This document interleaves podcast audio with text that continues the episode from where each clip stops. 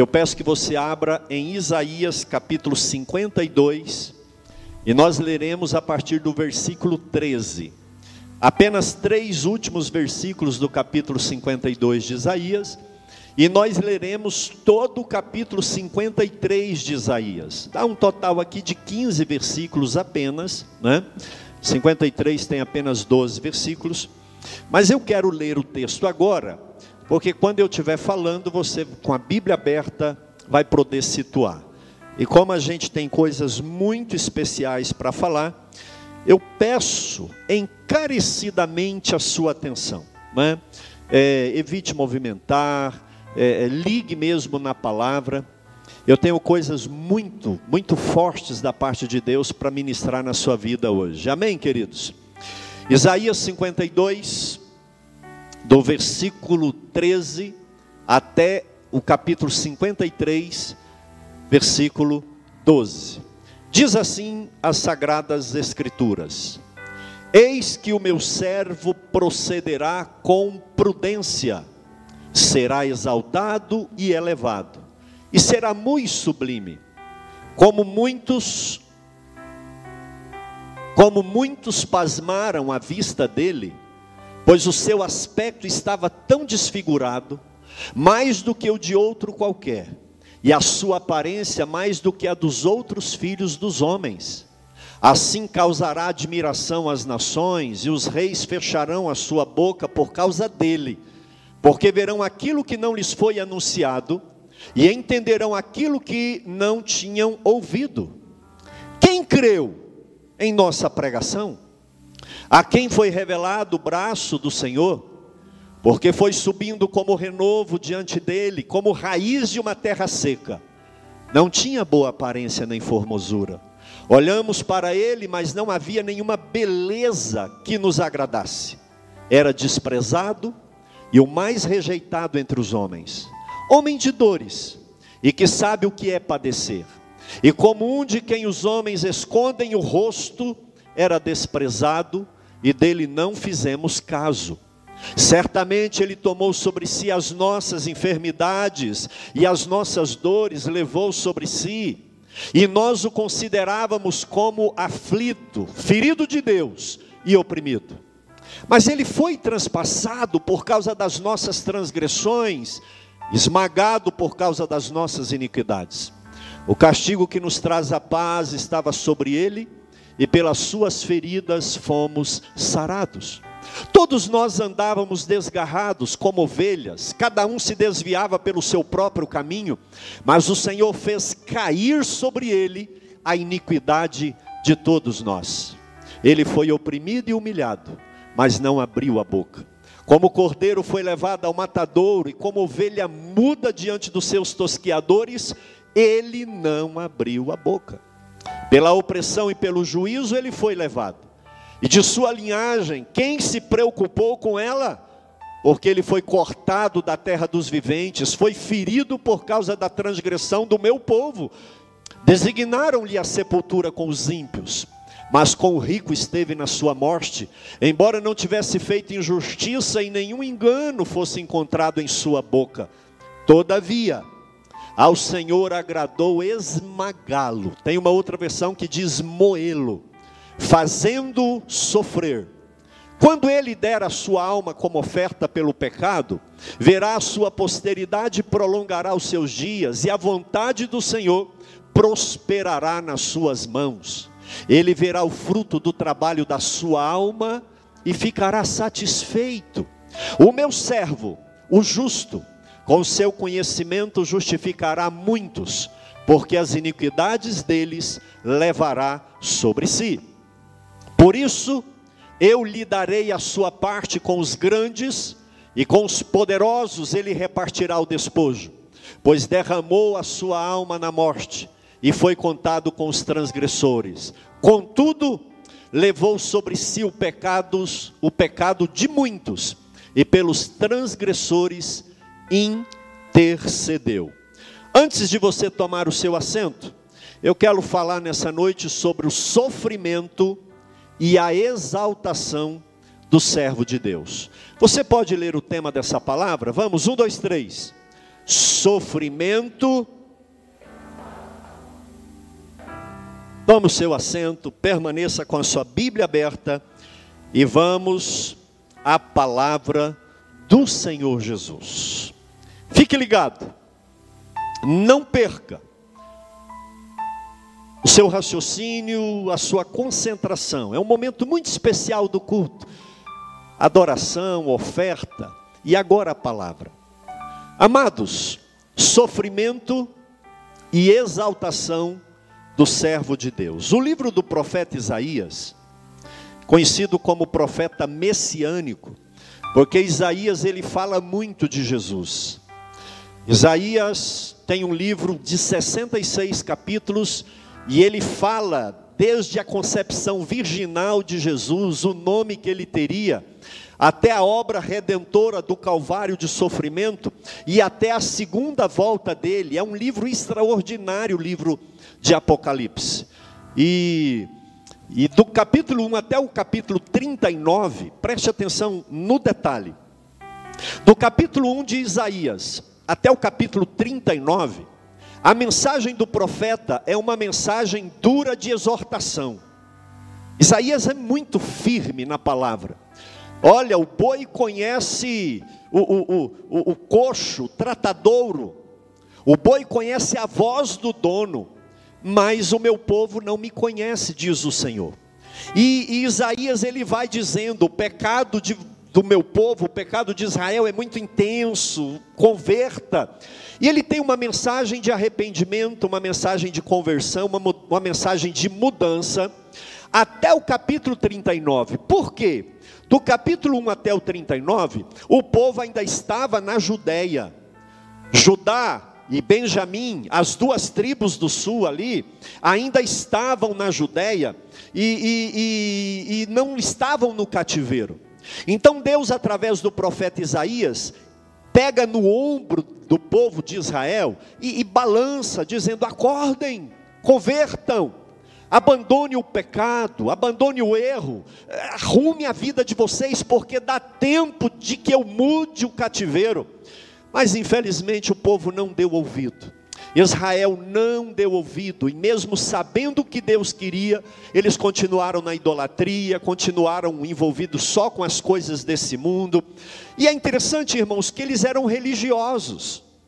Eles iam para o templo, eles faziam sacrifícios, só que Deus fala: quem pediu sacrifício para vocês?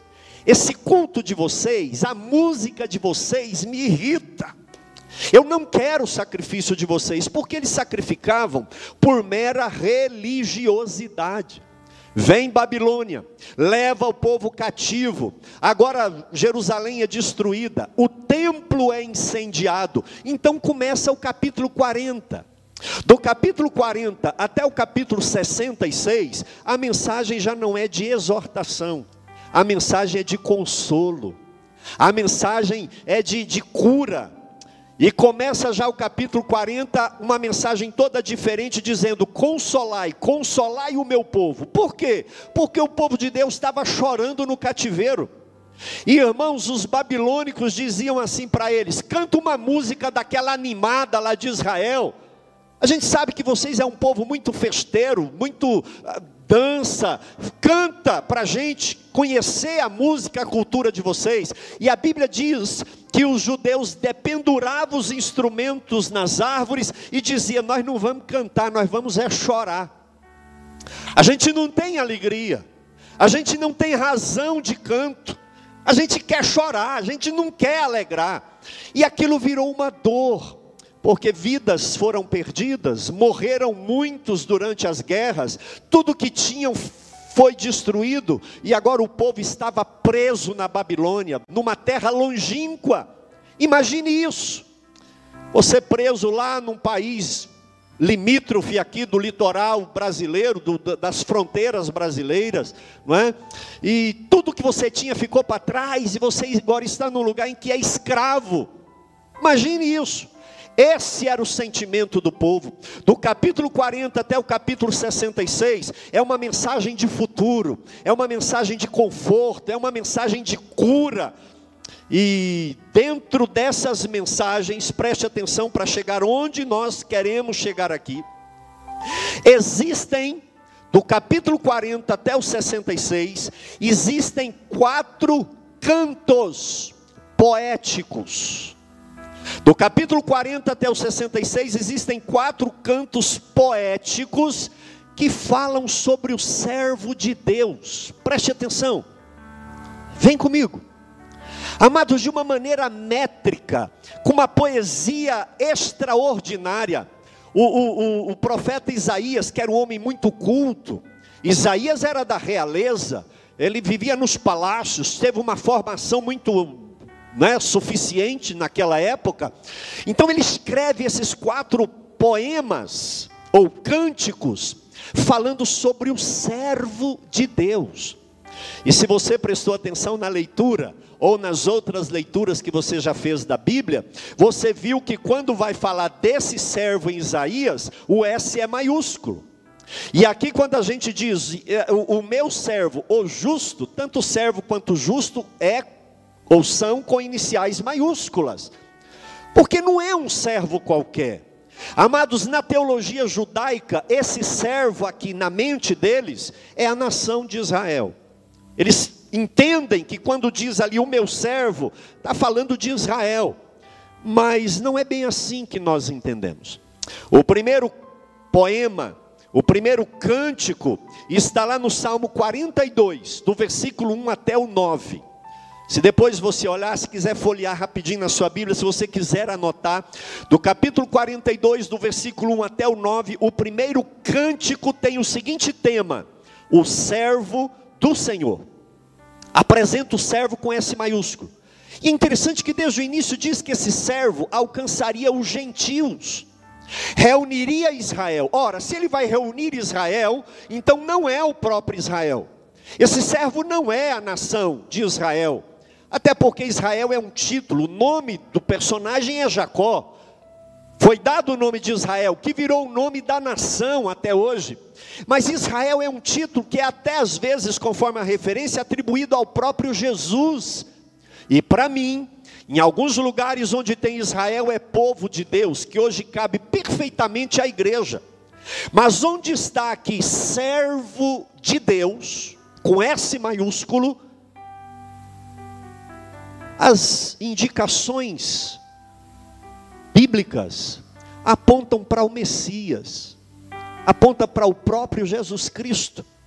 O segundo cântico está no, no Isaías 49, do versículo 1 até o sétimo. Eu disse que são quatro. E o título desse cântico é: O servo do Senhor é a luz dos gentios. Olha só. Aí Israel faz a seguinte leitura: a nação de Israel vai alcançar as nações, mas não indo até as nações, mas atraindo as nações para Jerusalém e para Deus. Era uma missão centrípeta. Na ótica israelense, o povo viria para Deus indo para Jerusalém. Aí Jesus, Deus vem, implanta a igreja e dá uma missão centrífuga. Ao invés das nações virem para a igreja, preste atenção, a igreja é que vai para as nações. Os missionários vão nos quatro cantos plan do planeta para pregar o Evangelho. Então há uma diferença aqui. Amados, o terceiro cântico está no capítulo 50, do versículo 4 até o 11. E o tema desse cântico é o sofrimento e a fidelidade do servo do Senhor. Já foram três, eu disse que são quatro. O quarto é esse que nós lemos.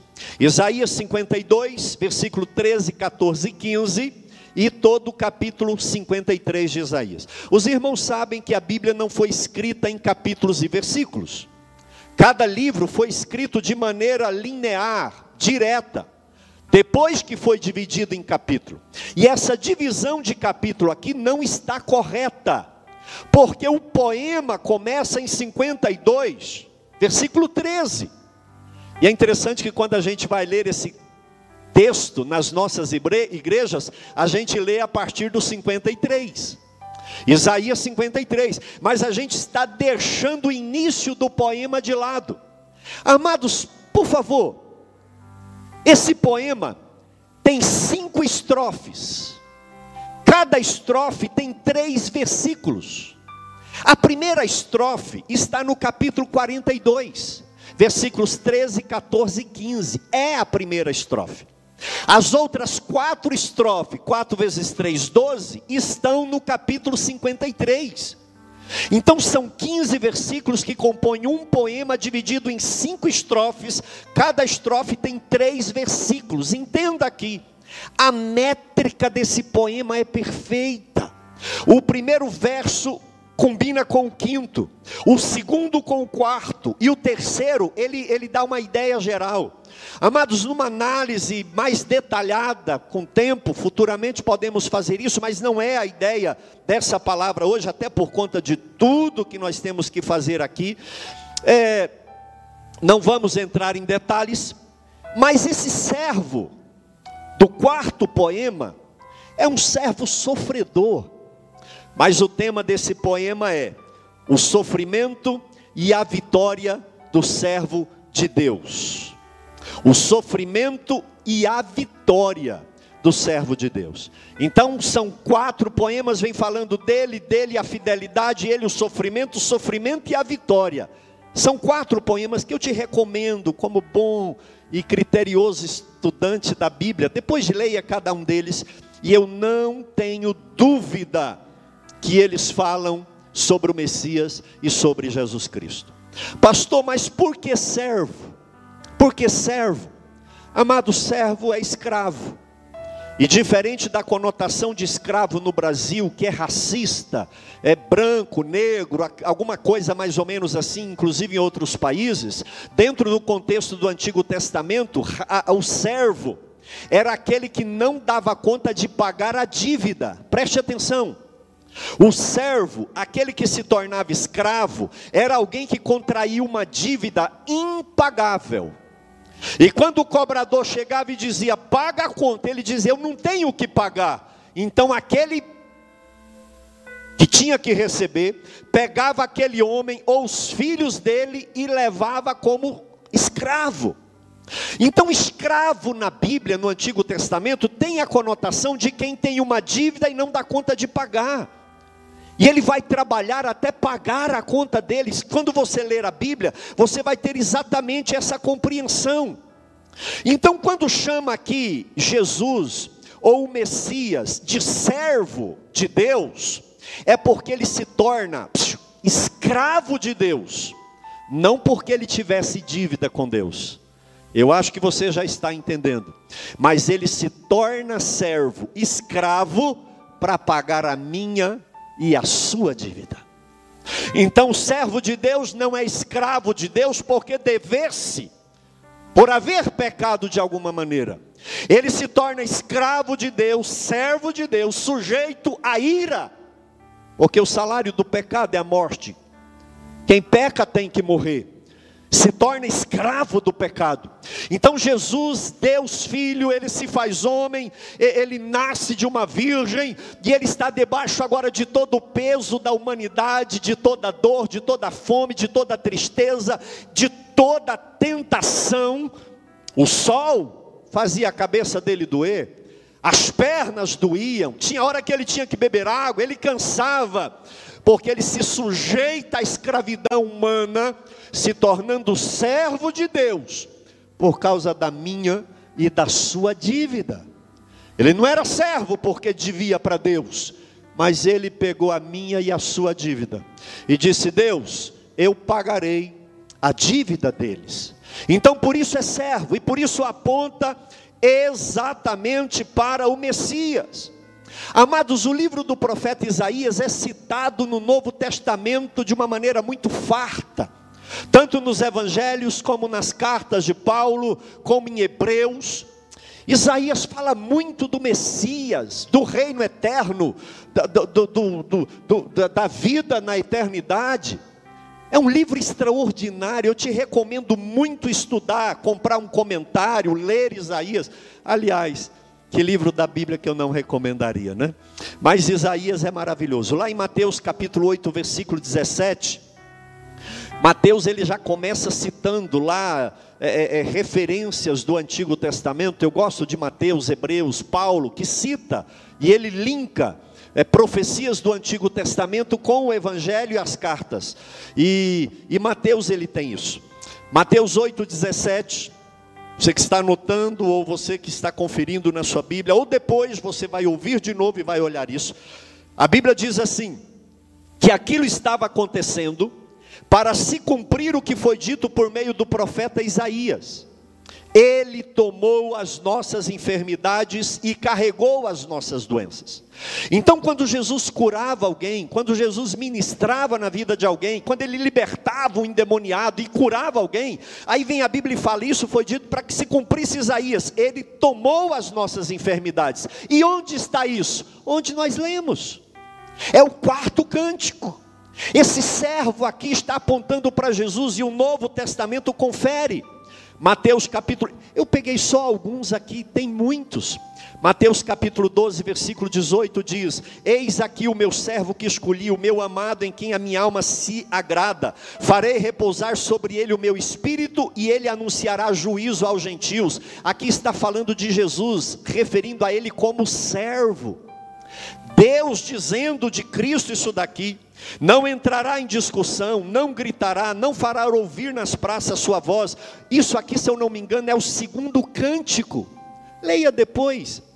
Versículo 20 do capítulo 12 de Mateus diz assim: Ele não esmagará a cana quebrada, nem apagará o pavio que fumega, até que faça vencer o juízo. E no nome e no seu nome os gentios colocarão a sua esperança. Veja que já no Velho Testamento apontava a salvação dos gentios, a salvação pela graça e não pela lei.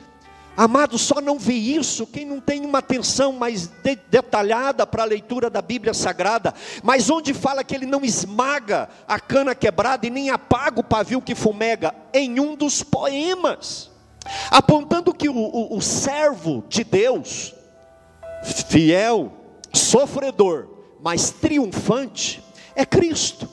E assim muitas referências, Lucas 22, 37, ele foi contado com os malfeitores, exatamente onde nós lemos. Agora, João 12, 38. João 12, 38. Para que se cumprir a palavra do profeta Isaías que diz: Senhor, quem creu em nossa pregação? Isaías 53, 1. Veja que João evangelista pega Isaías 53, 1 e diz: Para cumprir a palavra do profeta Isaías, referindo a Jesus, amados. Quem creu em nossa pregação? E a quem foi revelado o braço do Senhor? Ora, amados, em Lucas 4,16, quando Jesus sai do deserto e entra em Nazaré, a Bíblia diz que ele entra numa sinagoga, pega o livro do profeta Isaías, abre Isaías 61 e ele lê: Eis que o Espírito do Senhor está sobre mim, pelo que me ungiu para pregar o ano aceitável, colocar em liberdade os cativos, e, e, e ele fecha o livro do profeta Isaías e fala: Hoje se cumpriu isso no meio de vocês. Ele está dizendo: Eu sou esse que Isaías fala, eu sou o servo do Senhor. Amados, o povo de Nazaré expulsou Jesus. Quando ele disse que ele era esse de Isaías 61, a Bíblia diz que o povo de Nazaré expulsa Jesus de Nazaré. Ele sai de lá dizendo assim: o profeta não tem honra na terra dele. Deixa eu ir para Cafarnaum, para Jerusalém, porque o povo não quer me dar ouvido. Amados, e assim a gente poderia passar a noite toda cruzando referências, onde a Bíblia fala do servo de Deus, do, do sofredor, daquele que pagaria um preço, e, e aponta isso para a pessoa do Messias, aponta isso para a pessoa de Jesus Cristo. Ao meu ver, teológica e biblicamente falando, o servo de Deus aqui não é Israel, não é Isaías, nem João Batista, é Jesus Cristo. Lá em Atos capítulo 8, já encerrando essa introdução, Atos capítulo 8, a Bíblia diz que Filipe estava pregando e ganhando muitas almas em Samaria. De repente o Espírito Santo vira para ele e fala assim: Filipe, pega a estrada deserta, saindo aí de Samaria. Filipe deixa o avivamento em Samaria, irmãozinho, em obediência ao Espírito Santo. Ele pega a estrada deserta. Senhor, o que, que o senhor quer que eu faça? Andando. De repente vem passando, ele estava a pé, vem passando por ele uma carruagem nobre, seria hoje uma BMW, seria hoje um carro, uma limousine, porque quem estava naquela carruagem era o, o secretário da fazenda do reino de Candace, era um eunuco, ministro da fazenda da rainha de Candace. E de repente aquele homem vem na carruagem, tração animal, e, e Felipe olha, ele está lendo a Bíblia. O Espírito Santo fala para Felipe, pergunta se ele entende. Felipe deve dar uma corridinha atrás da carroça ali dos animais e fala: "Moço". Ele puxa ali para. Felipe pergunta: "O senhor entende o que está lendo?" Aquele africano, etíope, homem culto, ministro da fazenda, administrava as riquezas de um reino. Mas, amados, o que me chama a atenção é que ele foi em Jerusalém, cultuou a Deus e estava indo embora cheio de dúvidas. Felipe pergunta para ele: O senhor entende o que lê? Ele fala: Não entendo nada, porque eu leio aqui, não sei nada, ninguém me explica. Ninguém me explica como que eu vou entender. Aí a Bíblia diz que Felipe sobe na carroça lá no, no, carro, e enquanto eles vão viajando, Felipe começa a explicar. E qual o texto que o eunuco estava lendo? Isaías 52, 13 e 53. E ele vira para Felipe e fala assim: quando diz aqui que ele foi transpassado como ovelha muda, é o profeta Isaías? É uma outra pessoa? De quem que ele está falando? Preste atenção, Atos capítulo 8. A Bíblia diz que Filipe, a partir de Isaías 53, ele fala de Jesus para aquele etíope. E ele, eu acredito que Filipe foi lá nos quatro cânticos.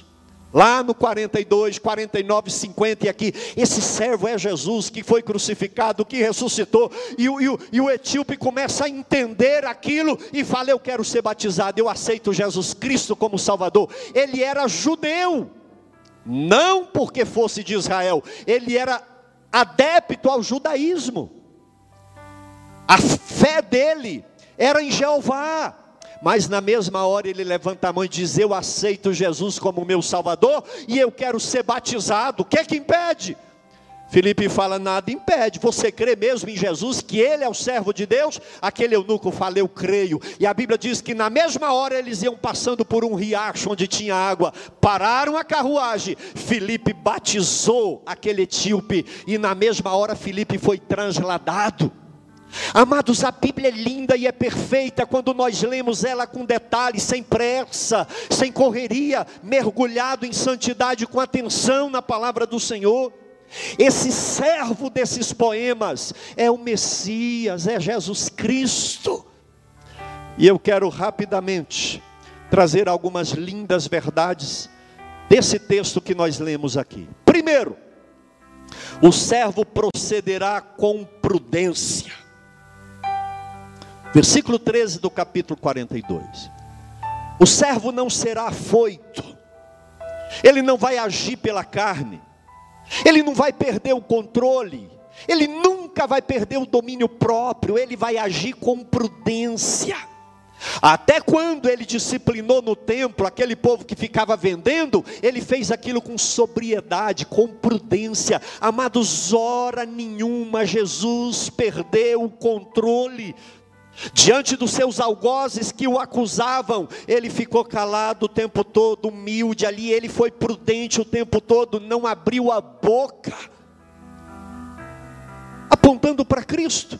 E ainda diz que o servo do Senhor será exaltado e elevado. Ah, irmãos, isso aqui é maravilhoso. Isso aqui é maravilhoso. Porque o próprio profeta Isaías, quando ele fala de exaltado, elevado, ele está falando do próprio Deus. Lá no capítulo 6, quando ele é chamado e ele tem aquela visão, lá no templo do trono de Deus, ele diz assim: No ano da morte do rei Uzias, eu vi o Senhor assentado num alto e sublime. E a palavra aqui é a mesma, elevado, sublime, exaltado. Então o profeta Isaías fala: Eu vi o Senhor num exaltado e elevado trono. E aqui ele fala que o servo de Deus, o servo do Senhor, ele será exaltado e elevado, dizendo: Ei, o servo não é Israel, não é Isaías, não é João Batista, o servo é o próprio Deus, lá do capítulo 6, exaltado e elevado, que vai se tornar homem, nascer de uma virgem, e vai salvar a humanidade, não só os judeus. Amados, Isaías 57, 15, porque assim diz o alto e sublime, o que habita na eternidade, cujo nome é santo. Isaías 57, 15.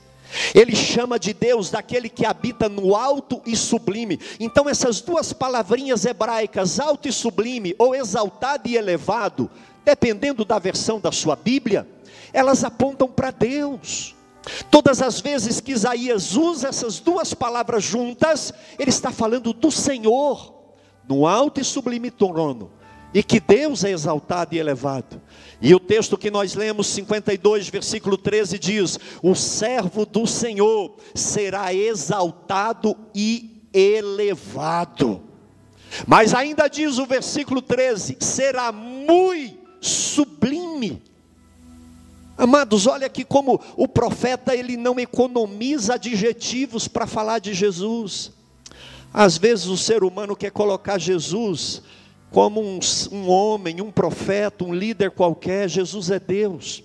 E aqui diz que ele haveria de ser muito, muito sublime. Querido Jesus, ele foi exaltado na ressurreição. Ele foi elevado quando subiu aos céus.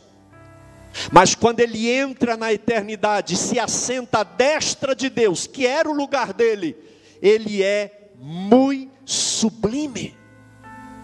E é a isso que se refere o Salmo 24, quando diz lá no versículo 7: Levantai, ó porta, as vossas cabeças, levantai-vos, ó portais eterno, para que entre o Rei da glória.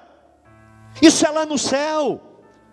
E aquelas miríades de anjos perguntavam: Quem é o Rei da Glória? O Senhor dos Exércitos, Ele é o Rei da Glória. E Jesus, depois que ressuscita, depois que ele sobe aos céus, ele se assenta à destra de Deus e é colocado numa posição muito sublime.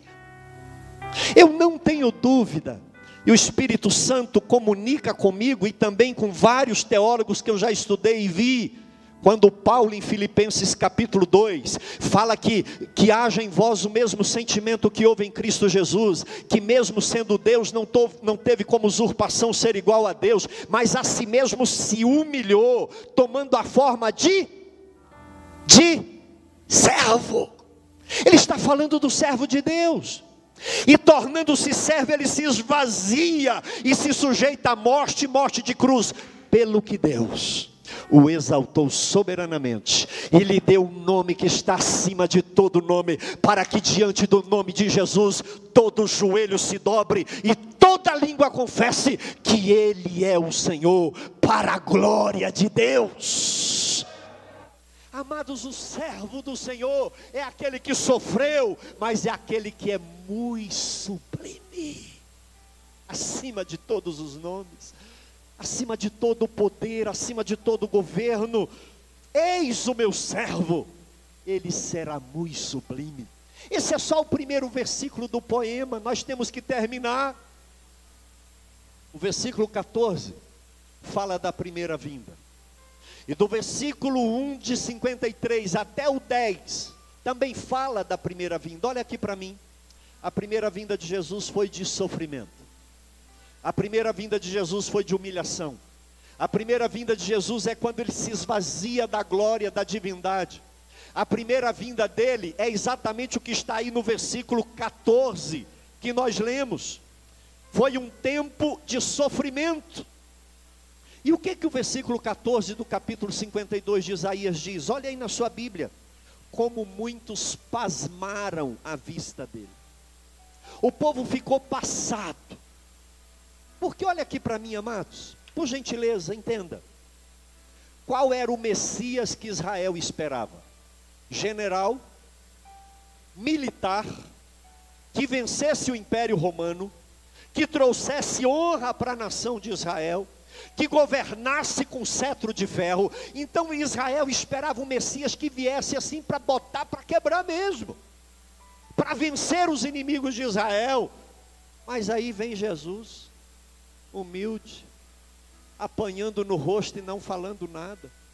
Amados, aqui diz que muitos pasmaram à vista dele, porque o aspecto dele estava desfigurado de tanto sofrimento. Ele estava, a aparência dele era pior do que qualquer outro, pior do que todos os filhos dos homens. E aí, lá no capítulo 53, diz: Quem deu crédito à nossa pregação? A quem foi revelado o braço do Senhor? A que braço do Senhor é o servo, é o Messias. Ah, se você digitar numa busca Bíblia aí, braço do Senhor, você vai ver o profeta Isaías dizendo que Deus haveria de mandar o braço dele, o servo dele, o Messias Jesus é o braço de Deus. E aqui ele está dizendo: quem deu crédito à nossa pregação, a quem foi revelado o braço do Senhor, era o braço de Deus ali na Galileia, era o braço de Deus na Judéia, mas era com humildade, não era com soberba, não era com arrogância, não era com a força da espada, não era derramando sangue, era jorrando amor e verdade e pureza. Amados, é por isso que ele foi rejeitado e ninguém deu crédito à pregação. É por isso que eles não aceitaram Jesus, porque ele veio e a sua primeira vinda, as pessoas ficaram passadas, pasmas. Esse aí é o Messias. A gente espera o braço do Senhor, mas um braço de aço, nem um braço humilde não, o Messias vai esmagar Roma. O Messias vai destruir nossos inimigos. Você não é o Messias, amados, e eles não entenderam que o braço do Senhor era um braço de amor, de mudança, de reconciliação. E quantos de nós hoje não temos que entender isso? Não é um braço violento, não é um braço da direita e nem um braço da esquerda, não é um braço humano, não é o braço do Estado é o braço do Senhor de amor, de perdão, de reconciliação, de entender que essa vida aqui é passageira e nós sofremos aqui, que há espinhos aqui, que há pontos tortos na nossa trajetória, e que nós precisamos de ter humildade, de ter amor e de enfrentar os sofrimentos terríveis que essa vida nos reserva. Aqui nós somos peregrinos e forasteiros. E Jesus, na sua primeira vinda, ele mostra exatamente isso, do versículo 1 até o 10 de Isaías 53. Olha aí, irmãos. Foi subindo como renovo, como raiz de uma terra seca. Não tinha boa aparência, não tinha formosura. Olhando para ele, não havia nenhuma beleza. Nenhuma beleza. Irmãos, e olha aqui, você acha que era gostoso ficar andando atrás de Jesus? Pastor, ai, eu, eu, se Jesus estivesse aqui hoje, onde ele fosse eu tivesse, talvez não. Porque eu olho aqui, eu vejo centenas de pessoas. Mas ele olhava e falava, ei, por que, que você está pensando isso aí? Por que, que você tem isso aí no seu coração? Irmão, é, ele estava pregando, de repente alguém pensava alguma coisa, ele ia lá e pá. Então era alguém que as pessoas assim, é, não era falsidade, mentira, não andava com ele não. Ninguém conseguia dissimular perto dele, e por isso ele era desprezado. Acusa o meu pecado, e é humano, não é nem do sinédrio, não é um centurião, não veio de Roma, ah, era desprezado, rejeitado, homem de dores, homem que os homens escondiam o rosto, era desprezado, e não fizeram caso dele. A primeira vinda dele, as pessoas ficaram pasmas. Mas o versículo 4 diz, e aí é a terceira estrofe: Ele sofreu como servo por causa da nossa dívida. Ele tomou sobre si as nossas enfermidades, as nossas dores ele levou sobre si.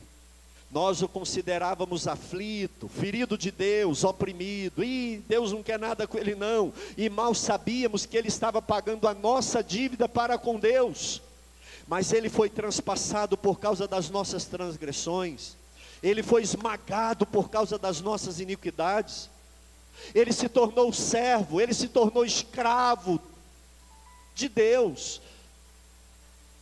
O castigo que nos traz a paz estava sobre ele e pelas suas feridas, feridas fomos sarados. Preste atenção aqui, ei, o verbo está todo no passado. Isso aqui é muito importante. O verbo está todo no passado. Todos nós andávamos como ovelhas desgarradas. Cada um desviava pelo seu próprio caminho. Mas o Senhor fez cair sobre ele a iniquidade de todos nós. Diga para quem está do seu lado, irmão, as suas iniquidades caíram sobre ele. Olhe para o outro lado e fala para outra pessoa. Todos os seus pecados de pensamento, de prática, tudo que você já fez de errado, não interessa o que. Ele se tornou servo, escravo, para pagar essa dívida. E aqui diz que a iniquidade de todos nós, Deus fez cair sobre ele. Ele foi oprimido, humilhado, mas não abriu a boca, como o cordeiro foi levado a matadouro, como ovelha muda diante dos seus tosqueadores, ele não abriu a boca, pela opressão e pelo juízo. Que juízo? Do meu e do seu pecado.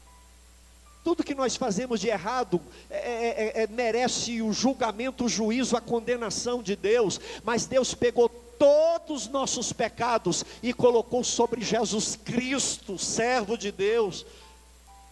Ele foi cortado da terra dos viventes, foi ferido por causa da transgressão do seu povo. Designar a sepultura dele com os ímpios, versículo 10: agradou a Deus esmagá-lo, moê-lo, fazendo ficar doente. Na minha versão faz, fala, fazendo sofrer Jesus sofreu por nossa causa. Preste atenção nisso. Nós não podemos continuar pecando, nós não podemos continuar no erro, porque Ele já pagou os nossos erros, então não, não vamos mais. Quando Ele der a sua alma por oferta pelo pecado, virá a sua posteridade, prolongará os seus dias, e a vontade do Senhor prosperará nas suas mãos. Até aqui, amados, é a primeira vinda, é a humilhação. Imagine Deus entrar no ventre de uma mulher. Imagine Deus nascer. Olha aqui, irmãos, mamar no peito da irmã Maria, Deus. Ser criança, adolescente. Imagine Maria limpando Jesus, Deus, que humilhação. E para piorar, vem o Calvário vem aquela cruz. As pessoas batiam nele e perguntavam: Quem te bateu? Profetiza. Ah, então você é rei? Colocar uma coroa de espinhos na cabeça de Cristo. Amados, ele foi humilhado, ele sofreu, mas sofreu muito por causa dos nossos pecados. Ele não tinha pecado nenhum, ele não tem pecado nenhum. A primeira vinda de Cristo que esse poema expõe no versículo 14 e do 53, do 1 até o 10, fala da primeira vinda. Mas eu termino, porque também fala da segunda vinda. Versículo 15. Se você prestar atenção, agora o verbo está no futuro. Amados, eu amo isso na Bíblia Sagrada. Ela é cheia de detalhes riquíssimos. O versículo 15 já não está no passado. 52, 15. Assim causará, futuro, admiração às nações. Aí, peraí. Antes, muitos ficaram pasmos. Preste atenção aqui. Muitos, por que não foram todos? A maioria das pessoas nem ficaram sabendo de Jesus há dois mil anos atrás. Por isso fala que muitos ficaram pasmos. O Messias, coitado, é cada doido que aparece. Mas agora no versículo 15 está dizendo que as nações, preste atenção, todas as nações, Amados, isso aqui está apontando para a segunda vinda de Jesus Cristo, está dizendo assim: causará admiração as nações, já não é pasmo, é admiração. Olha o olho, olha, olha o Messias, olha a mão dele furada, é o Cristo, amados, e as nações ficarão admiradas quando Cristo aparecer entre as nuvens. E a Bíblia diz que todo olho verá. Até mesmo dos ímpios que o transpassaram. Todos verão Cristo, e todas as nações ficarão admiradas. Era a verdade, aquela mensagem que os crentes pregavam, aquele negócio de culto, de aceitar Jesus, de batizar, de tomar ceia, era a verdade. E eles vão ficar admirados porque o Evangelho é verdade. E o texto continua dizendo no versículo 15 assim: Os reis fecharão, futuro, a boca. Xi Jinping da China. Vai abrir o olho se Jesus vier e ele estiver aqui. E não vai ter nada para falar. Proíbem Bíblia, perseguem cristão e vai ver o Cristo vir nas nuvens. Vladimir Putin da Rússia. Fecha a boca. Biden. ONU. Bolsonaro. Ninguém vai ter nada para falar diante dele. Os reis fecharão a boca. Amados, isso aqui é tremendo. E o texto continua dizendo: Porque verão aquilo que não lhes foi anunciado. Talvez não foi anunciado porque eles não deixaram, proibiram, mas eles verão. E o versículo 15 ainda continua dizendo assim: entenderão aquilo que não tinham ouvido. Amados, quando Jesus vier, olha aqui, todo mundo vai entender. É Jesus, é a Bíblia, é coisa dos crentes, é o Evangelho, é o arrebatamento e eles vão ficar pasmos, admirados, de boca fechada, arrependidos, enquanto a igreja será arrebatada. Agora pula lá para o final do 53, porque nós já fomos aí até o 10. E até o 10, o verbo está no passado, agradou a Deus esmagá-lo, e, e, ele esteve na morte, o nosso pecado estava sobre ele, ele foi oprimido, nós éramos desgarrados, tudo no passado. Irmão, olha aí o versículo, por gentileza, 11. Ele, ele, 53, 11, verá, futuro, ele verá naquele dia o fruto do seu trabalho. E a alma dele vai ficar satisfeita. Para que ele aparecer nas nuvens, cheio de glória. Agora não é mais para sofrer, e tem gente achando que ele vai vir humildezinho de novo apanhando. Não, irmãos. Do jeito que os judeus não o receberam, porque esperavam ele com cetro de ferro, tem gente esperando um Jesus aí, sabe? De boa, que aceita tudo. É o Jesus inclusivo. Pode fazer o que for que ele te aceita, agora não. Vinde a mim, benditos do meu Pai, possui por herança o reino eterno. Apartai-vos de mim, malditos eu não conheço vocês. Amados, agora ele vai vir, mas quando ele ver a igreja, os crentes, cadê os crentes que estão aguardando o arrebatamento? A Bíblia diz que ele vai te ver e ele vai ficar satisfeito, porque você é fruto do trabalho dele. Ele verá o fruto do seu trabalho e ficará satisfeito. Você é fruto do trabalho do Messias, do servo de Deus. Você é fruto do sangue dele derramado na cruz do Calvário. Não brinque com a salvação. Não deixe de tomar a ceia do Senhor. Amados, a segunda vinda de Jesus é uma realidade. O meu servo justo, com seu conhecimento, justificará muitos. Com a palavra dele, com o sacrifício dele, nós recebemos, nós somos justificados. Preste atenção aqui. Escute isso, eu já estou terminando. Nós não somos justos, mas quando nós aceitamos Jesus, nós somos justificados. O sangue dele nos limpa de todo o pecado. E aqui diz que ele justificará muitos, Pastor, por que não todos? Porque nem todo mundo aceita. Mas quem aceita Jesus e entrega a vida para Ele, você é justo pelo poder do sangue do servo de Deus, do sangue de Jesus Cristo. E aqui continua dizendo: porque as iniquidades de quem aceita foram levadas sobre ele. Por isso, a parte dele é com os grandes, o despojo dele é maravilhoso. Amados, por isso eu trago aqui essa palavra. O servo de Deus humilhado, mas o servo de Deus exaltado. E eu estarei com Cristo no dia da exaltação dele. Quem está aguardando a volta do Senhor Jesus?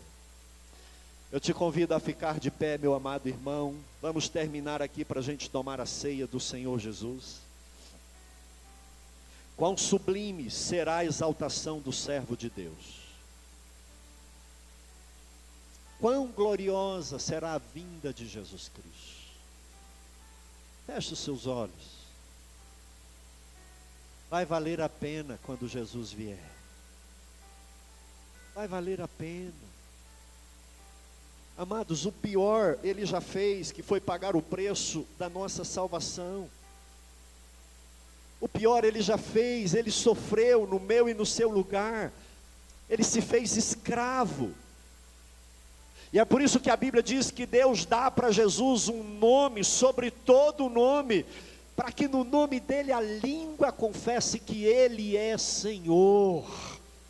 Naquele dia, quem não aceita hoje fará por obrigação. Príncipes, reis, demônios vão dobrar o joelho e vão dizer: Jesus Cristo é Senhor. Mas a igreja hoje, de maneira voluntária, levanta as mãos e diz: Senhor, o Senhor é digno de receber a honra, a glória e o louvor porque o Senhor foi morto e com seu sangue me comprou para o nosso Deus e Pai. A volta do Senhor será maravilhosa. Amado, será um espetáculo sem igual na face da terra. Eu gostaria de te desafiar a não perder esse espetáculo. Não há pecado que vale a pena, não há ganho que vale a pena se você perder a sua salvação eterna. Fica firme com Jesus. Nós vamos tomar a ceia do Senhor aqui hoje. E a gente vai tomar lembrando de tudo que ele sofreu.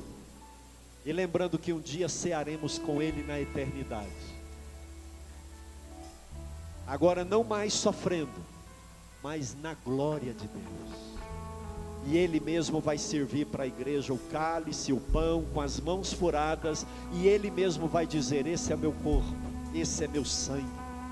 Faz, fizeram isso em memória de mim, e nós cearemos com Ele na eternidade. Feche os seus olhos. Eu gostaria que você renovasse a sua aliança com Jesus hoje. Eu gostaria que você levasse o Evangelho a sério hoje. Amados, estamos vivendo numa época de desconstrução. Em nome da ciência, pastores, tudo hoje é ciência, não é isso? Ah, não tem comprovação científica. Olha aqui para mim, psiu. Tem comprovação científica que um morto ressuscita em quarto dia? Tem. Existe comprovação científica que um homem anda sobre as águas? Tem. Existe comprovação científica que madeira abre mar? Tem. Diga para quem está do seu lado: o justo vive é pela fé, crente. Diga aí: o justo vive é pela fé. A Bíblia diz que a fé é o firme fundamento das coisas que se espera. Olha aqui, e a prova do que não se vê. Eu acredito na ciência, mas eu só confio no Senhor. Pastor, a ciência diz que se peixe engolir homem, o homem morre na barriga dele. Mas a Bíblia diz que peixe engoliu e não morreu. E eu acredito na palavra. Eu ando com a ciência enquanto ela está na palavra. Mas se ela sair da palavra, eu fico com a palavra. Estão pregando por aí e tem homens e mulheres, porque ciência, ciência, irmão, Bíblia, palavra, fé, O justo é salvo pela fé. Nenhum laboratório científico vai dizer que o céu vai abrir, ele vai vir, e ele vai pisar no Monte das Oliveiras. E a Bíblia diz que o monte vai rachar em dois, e ele vai reinar eternamente com a igreja. Eu não sigo ciência, eu sigo a palavra. Eu gostaria que você fizesse isso também. Feche os seus olhos. E diga para Jesus que você crê nele, na palavra dele. Oh. Diga, Senhor, eu creio. É loucura, mas eu creio. Eu creio que o Senhor é Deus, eu creio que o Senhor ressuscitou o terceiro dia, eu creio que o Senhor está à destra de Deus, eu creio que o Senhor é o servo de Deus. E eu creio que o Senhor vai voltar para me levar. Eu creio que o meu nome está escrito no livro da vida. Eu creio que no dia da sua exaltação eu estarei lá. Eu creio. Oh, adore o Senhor. Diga que Ele é digno de receber a honra, receber a glória. Diga aí, oh crente, adore o Senhor.